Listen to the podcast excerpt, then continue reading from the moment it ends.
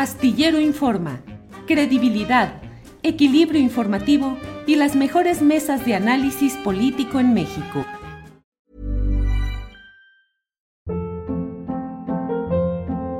Hold up. What was that? Boring. No flavor. That was as bad as those leftovers you ate all week. Kiki Palmer here, and it's time to say hello to something fresh and guilt-free. Hello Fresh. Jazz up dinner with pecan-crusted chicken or garlic butter shrimp scampi. Now that's music to my mouth. Hello Fresh. Let's get this dinner party started. Discover all the delicious possibilities at hellofresh.com. Ryan Reynolds here from Mint Mobile. With the price of just about everything going up during inflation, we thought we'd bring our prices down. So to help us, we brought in a reverse auctioneer, which is apparently a thing. Mint Mobile unlimited premium wireless. Ready to get 30, 30, bit to get 30, bit to get 20, 20, 20, bit to get 20, 20, bit to get 15, 15, 15, 15 just 15 bucks a month. So, Give it a try at mintmobile.com slash switch. $45 upfront for three months plus taxes and fees. Promo for new customers for limited time. Unlimited more than 40 gigabytes per month. Slows. Full terms at mintmobile.com. Doctor Lorenzo Meyer, a quien saludo con gusto. Lorenzo, buenas tardes. Buenas tardes, muy buenas tardes, Julio. ¿Cómo son ahora estas tardes, Lorenzo? ¿Son Bueno. buenas? ¿Sí? Sí, sí, yo creo que sí son buenas. No, no excelentes, pero buenas. Bueno, eso ya es ganancia, estando las cosas como están, Lorenzo. Lorenzo, ¿cuál es tu primera lectura de lo sucedido ayer? ¿Qué destacas? ¿Qué es lo más positivo? ¿Hay algo negativo? En fin, ¿qué es lo que ves de este domingo electoral, Lorenzo? Bueno, el eh, análisis de lo que se hace en este espacio y en otros similares, siempre, siempre tiene que tomar en cuenta que hay una gran cantidad de subjetividad. No eh, Claro. lo podemos negar. Además, es imposible ser Claro. objetivos en análisis político. Siempre tiene uno sus valores, etcétera. Yo lo eh, enfocaría desde algo, pues, que es mi, mi, eh, mi debilidad, si quieres, o mi eh, punto fuerte, que es la historia. Y veo el proceso de hacer de las elecciones un sistema que legitime, eh, que sea, esté en la base de la legitimidad eh, del sistema político, es decir, de la toma de decisiones. Y la toma de decisiones en política se puede resumir, como lo hizo Harold Laswell, en quién consigue qué, cómo y cuándo. Pero para que esto sea legítimo, en nuestro sistema tiene que tener una base electoral. Ahora, la base electoral fue muy difícil conseguirla. eh, si las elecciones empiezan en la última etapa de la época colonial, en, eh, como en 1813, elecciones parciales y que no se pudieron eh, llevar realmente a la práctica como eh, ordenaba la constitución de Cádiz, que era la que nos enmarcaba en ese momento, es por la guerra civil. Pero luego las guerras internas siguieron. Entonces, toda la primera parte del siglo XIX, sí, sí hay elecciones. Recordemos que las elecciones son indirectas. Tú no eliges a tu eh, presidente o a tu gobernador o a ninguno de esos cargos. Eliges a un representante que luego él elegirá. O sea, ya los filtros son muchos. Eh, ya eh, decir que tú eliges a tu representante ya es mucho decir porque son los partidos o los grupos políticos los que ponen al representante y si no te gusta, bueno, pues no eh, lo eliges o te abstienes, o, pero hay muchas distorsiones. Se acabaron luego las eh, elecciones indirectas y son las directas a partir del siglo XX, pero son elecciones que tienen un, el problema que ya todos sabemos, que son elecciones sin credibilidad. Son elecciones donde tú ya sabes de antemano quién va a salir eh, como electo. Esto quedó clarísimo con Porfirio Díaz. Eh, siete reelecciones y bueno, pues ya se sabía al final, bueno, desde el principio, eh, quién iba a ser el bueno. Y los gobernadores, pues los elegía don Porfirio. La revolución eh, se puso como tema central de la revolución al principio el sufragio efectivo. No fue posible, no fue cierto. Eh, los grupos revolucionarios, bueno, uno de los grupos revolucionarios triunfa sobre los demás y crea al poco tiempo un partido de Estado. Y la lucha tiene lugar antes, antes de la elección. La verdadera pugna es dentro del partido. Eh, y quedan fuera los que no están en, esa, en ese marco, ya con eso te deshaces de muchos, pero los que quedan ahí siempre son, eh, aunque haya dos, siempre hay pugnas y pugnas fuertes dentro del PNR, PRM, PRI. Eh, con mucho trabajo, con mucho trabajo, se, violencia, muertes, movilizaciones, etcétera, se llega al final del siglo XX a la posibilidad de que las urnas, el ciudadano, sea tomado en cuenta. No muy bien, no del todo, pero eh, es simbólico de este nuevo eh, sistema la elección de Vicente Fox en el año 2000, que ya no es del PRI, aunque el PRI conserva muchas eh, plazas, muchas piezas. Y ya se acelera el cambio hasta llegar al 2018, que es donde yo veo que realmente la democracia electoral funciona, porque eh, logra la victoria un partido que tiene muy poco tiempo de haber sido creado, eh, es, viene de una oposición más sustantiva que la de Fox, porque la de Fox era eh, una oposición a medias y era un,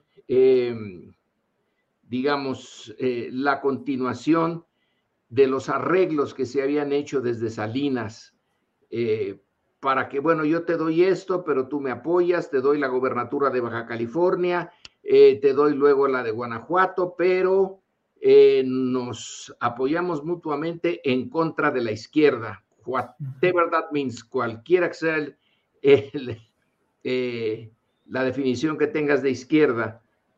Y ya en el 18, bueno, pues eh, llega un punto en que la maduración de la sociedad mexicana, del sistema internacional, que en ese momento no tiene, parece que ya se acabó la Guerra Fría, aunque ahora puede estar resucitando y hay más libertad.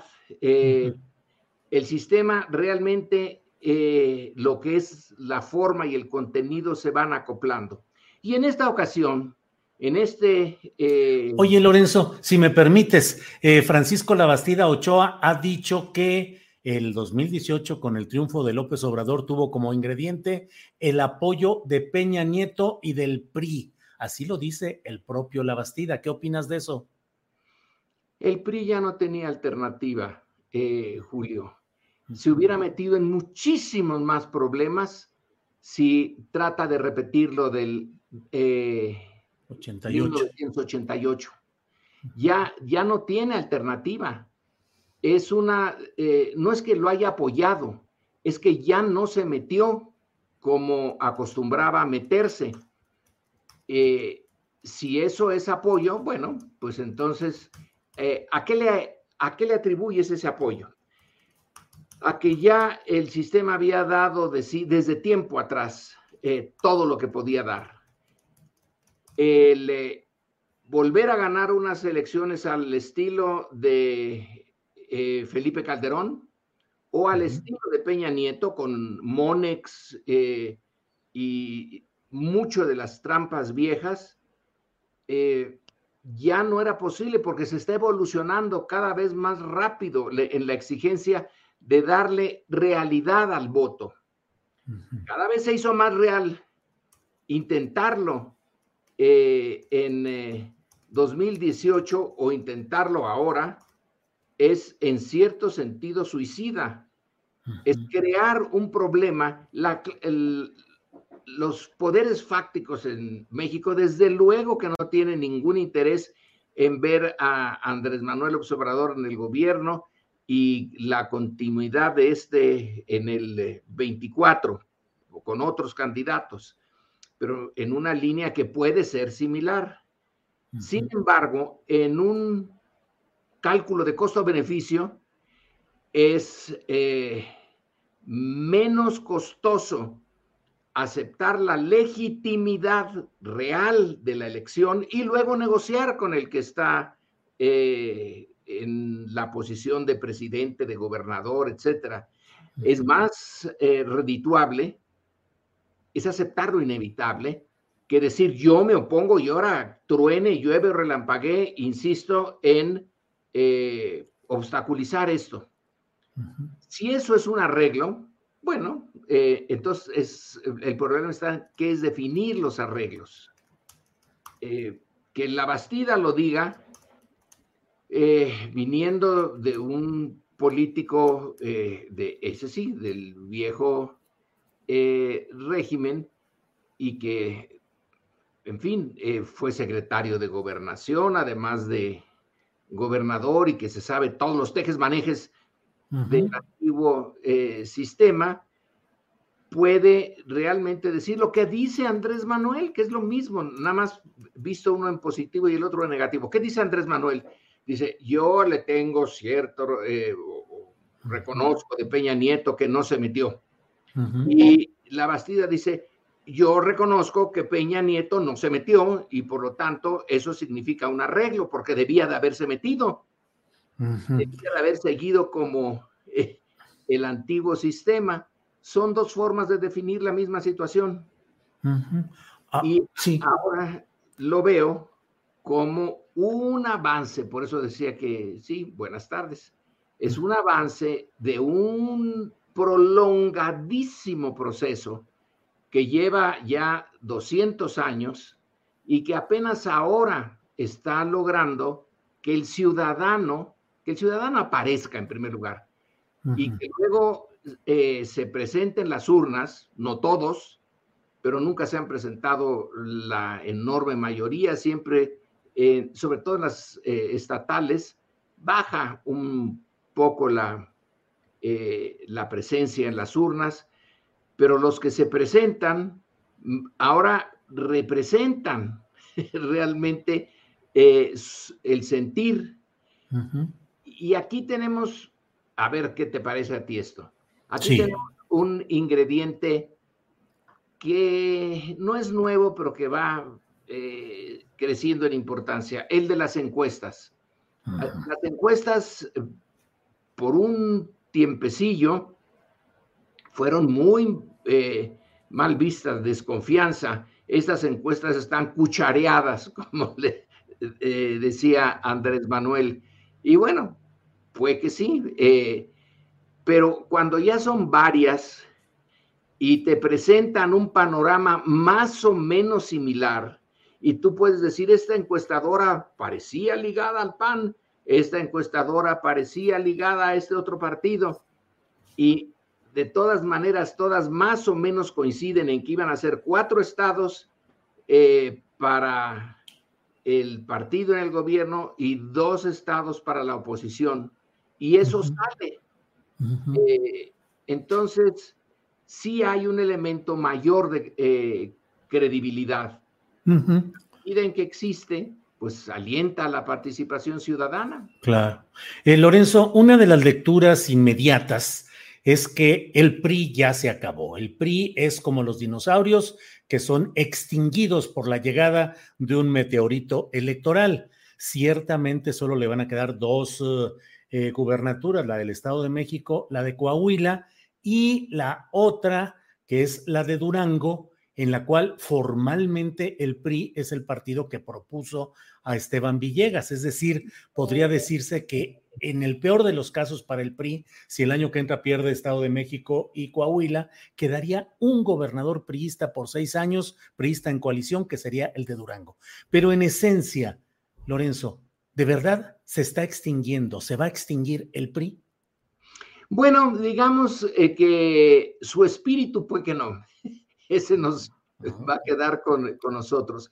Es el partido autoritario más exitoso de América Latina eh, en el siglo XX, eh, que es cuando empiezan a funcionar realmente los partidos en nuestra sección del continente, porque antes no había partidos, en México no había partidos y en otras partes de América Latina pues apenitas. Entonces, en el siglo XX es... Perdón, Lorenzo, ¿el primer partido real en México fue el PNR, el Partido Nacional Revolucionario?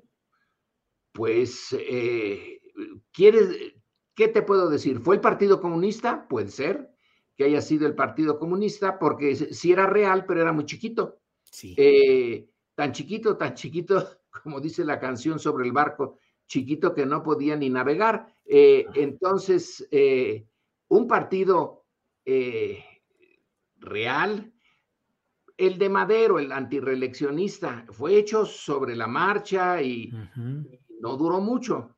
Este sí, eh, sí duró porque era partido de Estado. No había una frontera entre el Estado y el partido. Los recursos del Estado los usaba el partido. Y eh, tiene disciplina, tiene su burocracia, tiene sus corporaciones a partir de 1938. Es un partido de masas, no es un partido de cuadros. Aquí ya está la masa organizada, subordinada, eh, no independiente. La estructura de los sindicatos y de las organizaciones agrarias meten la disciplina, pero sí, sí es un partido y lo vuelve más partido la presencia del PAN en 1939, porque ahí sí le presenta una alternativa que es eh, pequeña, no tiene muchas fuerzas, pero tiene un proyecto, eh, tiene ideología y un proyecto nacional y va a estar ahí presente. Entonces, sí, yo veo al PNR, PRM, PRI como realmente un tipo de partido, no es un partido democrático, pero vaya. Eh, Te distraje del otro, de la extinción o no del PRI, Lorenzo, disculpa.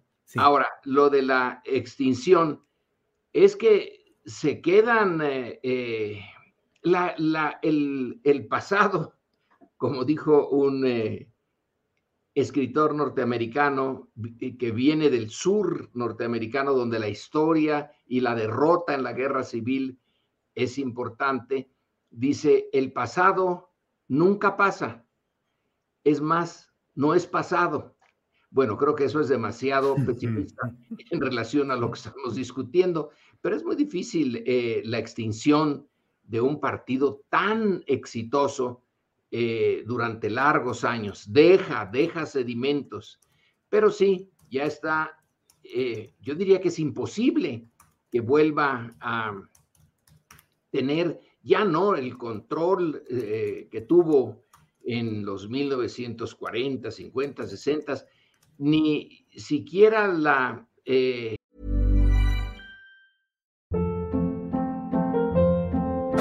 Up. What was that? Boring. No flavor. That was as bad as those leftovers you ate all week. Kiki Palmer here, and it's time to say hello to something fresh and guilt-free. Hello Fresh. Jazz up dinner with pecan-crusted chicken or garlic butter shrimp scampi. Now that's music to my mouth. Hello Fresh. Let's get this dinner party started. Discover all the delicious possibilities at hellofresh.com. Millions of people have lost weight with personalized plans from Noom, like Evan, who can't stand salads and still lost 50 pounds. Salads, generally, for most people, are the easy button, right? For me, that wasn't an option. I never really was a salad guy. That's just not who I am. But Noom worked for me. Get your personalized plan today at Noom.com. Real Noom user compensated to provide their story. In four weeks, the typical Noom user can expect to lose one to two pounds per week. Individual results may vary. Posibilidad de ser el que dicte eh, por dónde se va, eh, incluso cuando llega el PAN. Está en el PRI el decidir en buena medida la suerte del el PAN en el poder. Si se le echa encima, lo pudo haber eh, le pudo haber frustrado su proyecto a Fox y a Calderón. Pero yo creo que ahora ya no va a tener ni eso.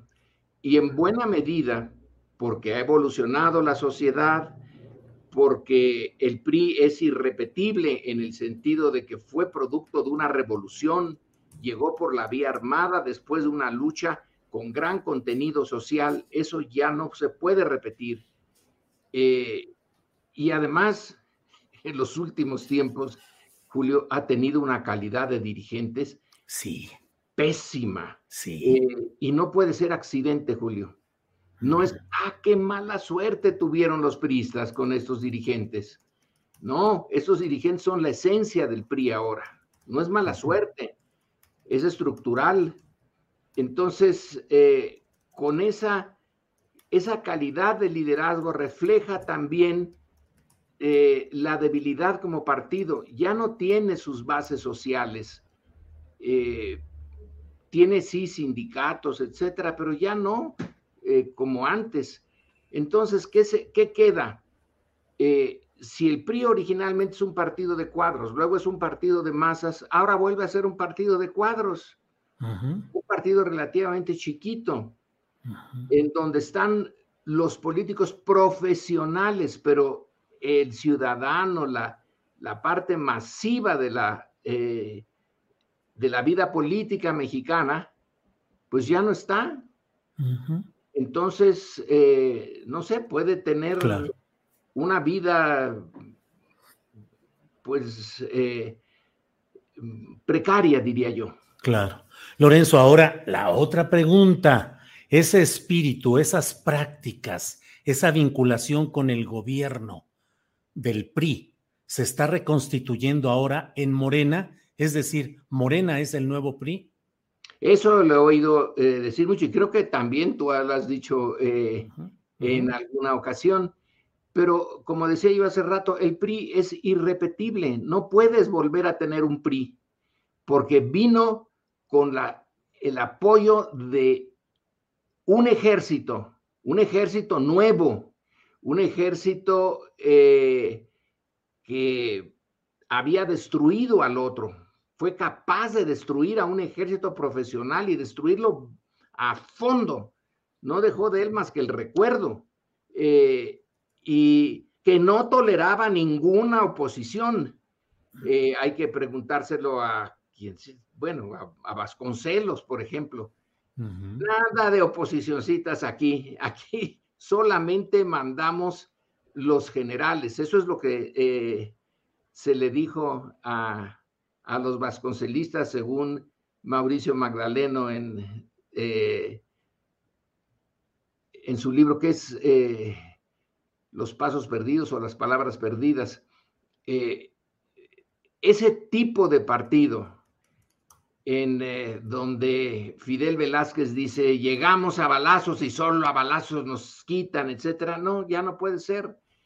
Es cierto que puede ser el partido dominante, que puede, eh, espero que no, pero puede ser que en algún momento desvíe recursos hacia del gobierno, hacia el partido, pero ya tiene mucha vigilancia.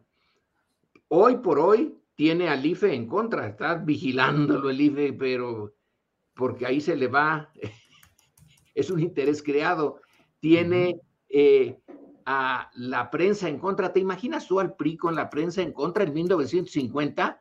Pues, no, pues claro que no, ni lo electoral. La prensa ahorita está eh, desatada eh, con esa prensa que tiene dinero, que tiene conexiones con los grupos de poder, se puede realmente pensar en un PRI que controlaba todo eso, controlaba los gobiernos eh, este, municipales, los estatales, los congresos estatales, el Congreso eh, Federal, los medios de comunicación, la cultura, pues eh, la Secretaría de Cultura era Televisa en, parte.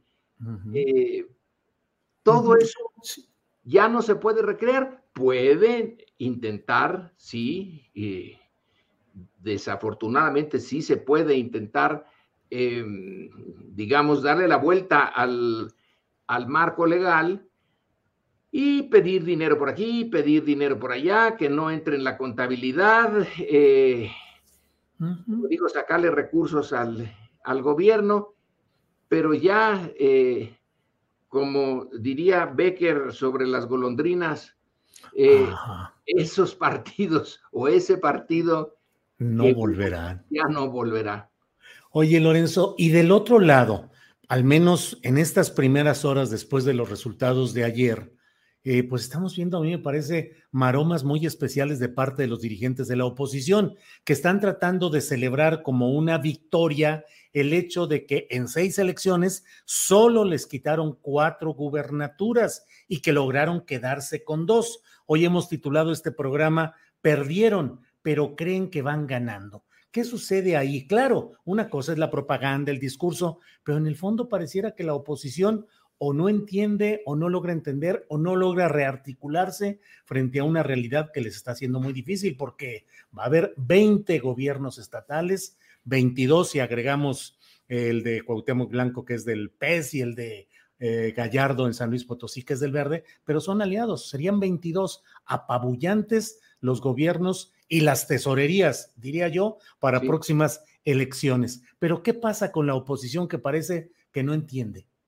Yo creo que eh, esto es más bien de, psiquiatras o psicólogos que eh, de, ciencia política. Ha de ser dificilísimo, dificilísimo entender que si tú tienes todos los medios, casi todos los medios de comunicación, si gastaste una buena cantidad de dinero en armar eh, esta coalición de en principio de contrarios que son PRI, PAN, PRD, eh, y te salen con esto, la realidad te sale con esto, entonces tú tienes que decir, eh, es que la realidad está mal, eh, estoy bien yo. Como decían antes los marxistas, si mi predicción de que el capitalismo se iba a ir por el caño y que iba a venir el socialismo y la sociedad sin clases, y la realidad te demuestra que está mal, que no es así, pues entonces no está mal el análisis, está mal la realidad. Claro, mal por la realidad. Está mal, mal por la realidad. A lo mejor es una, explicación que eh, se la creen, pero mi sospecha es que desde luego no se la creen, que es el discurso necesario el discurso de una situación difícil, tú tienes que decir, eh, eh, ganamos. Es como, como vamos, el, concepto de triunfo pírrico, pero aquí está peor. el rey Pirro derrota a los romanos, pero está el costo que dice otra victoria como esta y desaparezco. Pues es Pirro llevado eh, al, extremo. Decir, no, no he sido derrotado. Fíjense que nada más dejé en el campo a las tres cuartas partes de mi ejército, pero no he sido derrotado porque todavía tengo una cuarta parte. Bueno, pues eh, eh, alguien tiene que reaccionar y decir, o están, es un discurso mentiroso pero consolador para ellos, o están fuera de la realidad o a lo mejor es parte y parte. Claro, claro. Tienen que ponerse a, ser realistas porque tampoco le conviene a México eh, que la oposición desaparezca. Es, eh, yo no comparto las tesis de la oposición, pero sé que sirve de un de contener ciertas e inevitables ansias de poder total de un partido, de una corriente, de una visión del mundo. Y aunque esta visión del mundo no es dogmática, eh, como era la de la izquierda ortodoxa, que sí son dogmas, esta no tiene realmente muchos dogmas, pero de todas a lo mejor no tiene ni uno, pero eh, es bueno que esté siempre vigilado, tendrá 22 gobernadores yo algunos de ellos, y tú trabajas mucho esto, yo no lo conozco, algunos gobernadores sí serán de, de el grupo de Morena, pero en realidad vienen de otras realidades y solo Dios sabe cómo vayan a actuar, porque no puedes jurar que si Andrés Manuel eh, está todo el día hablando de la honestidad, de la lucha contra la corrupción, etcétera, eh, algunos de los que le rodean y entre ellos los gobernadores eh, no han de estar tan convencidos.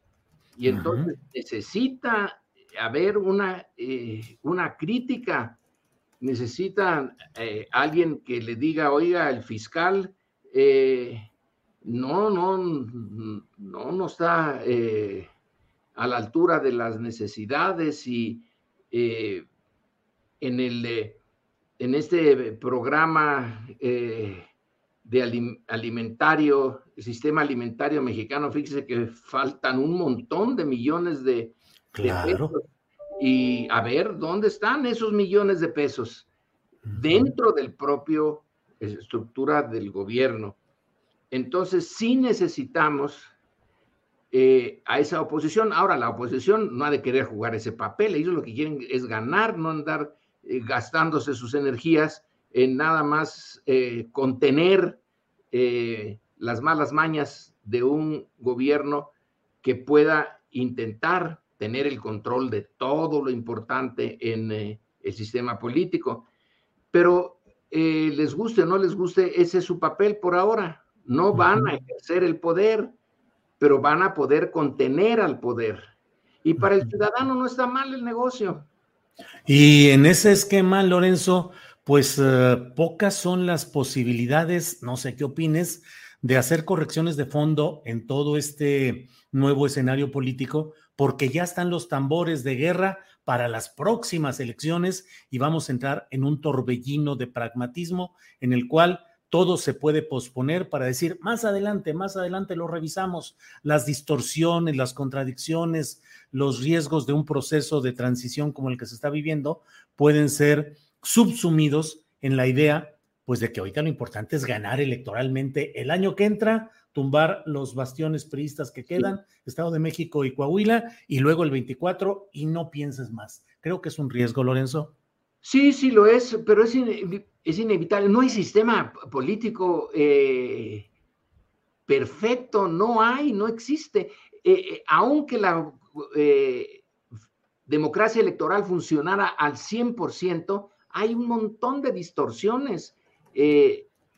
la visión de un ciudadano, sus problemas, deseos, etcétera, ya no se transmiten igual al representante en el Congreso y el Congreso no puede transmitir, es, que tiene muchos conflictos internos, transmitir y exigir esto al gobierno y en el gobierno hay burocracia y la burocracia primero es la burocracia y luego el resto del mundo.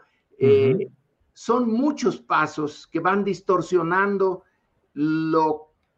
Eh, el proyecto eh, original, que puede ser muy bueno, en general los proyectos son buenos, buscan la, eh, el bienestar de las mayorías, pero las maquinarias políticas eh, no funcionan así, no han funcionado nunca en la historia de la humanidad.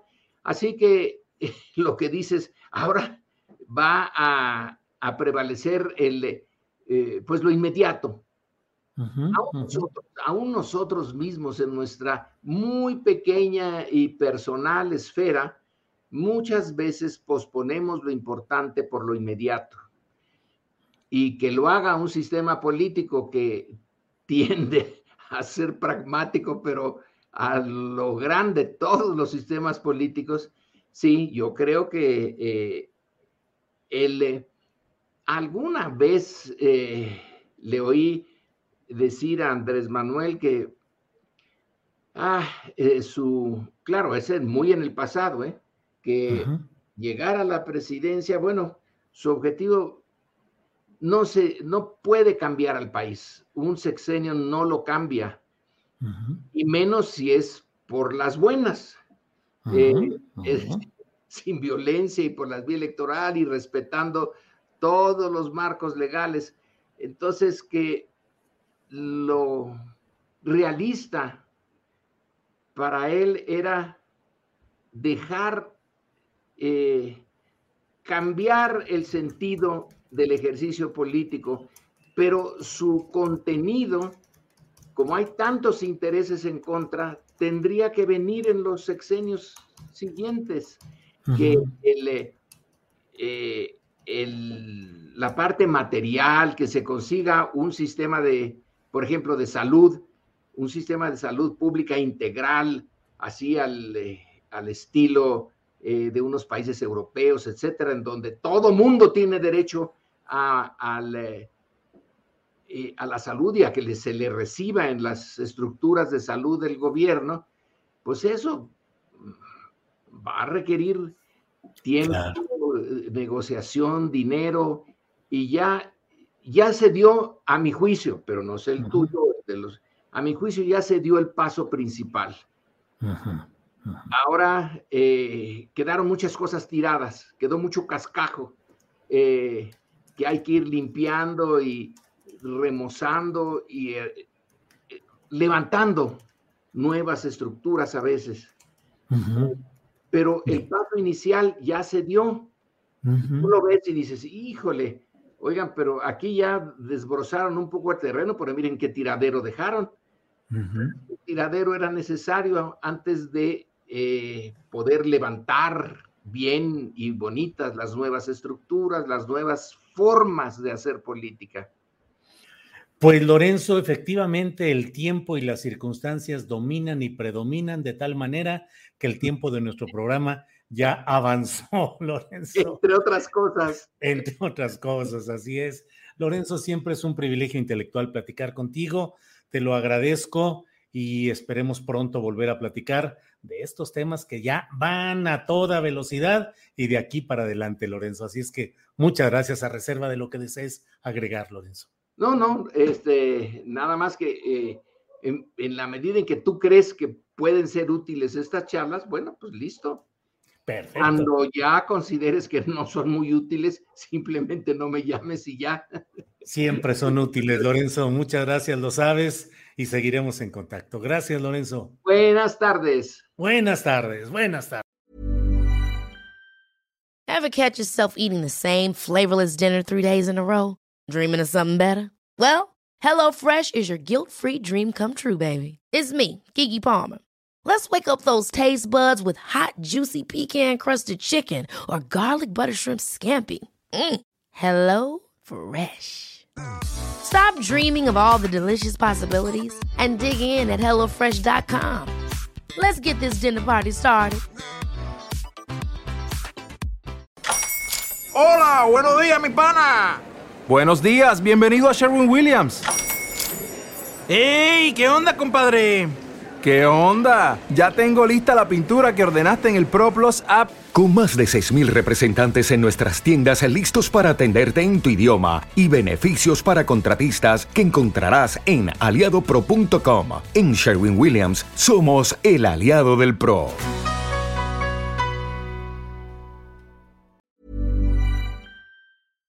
Para que te enteres del próximo noticiero, suscríbete y dale follow en Apple, Spotify, Amazon Music, Google o donde sea que escuches podcast.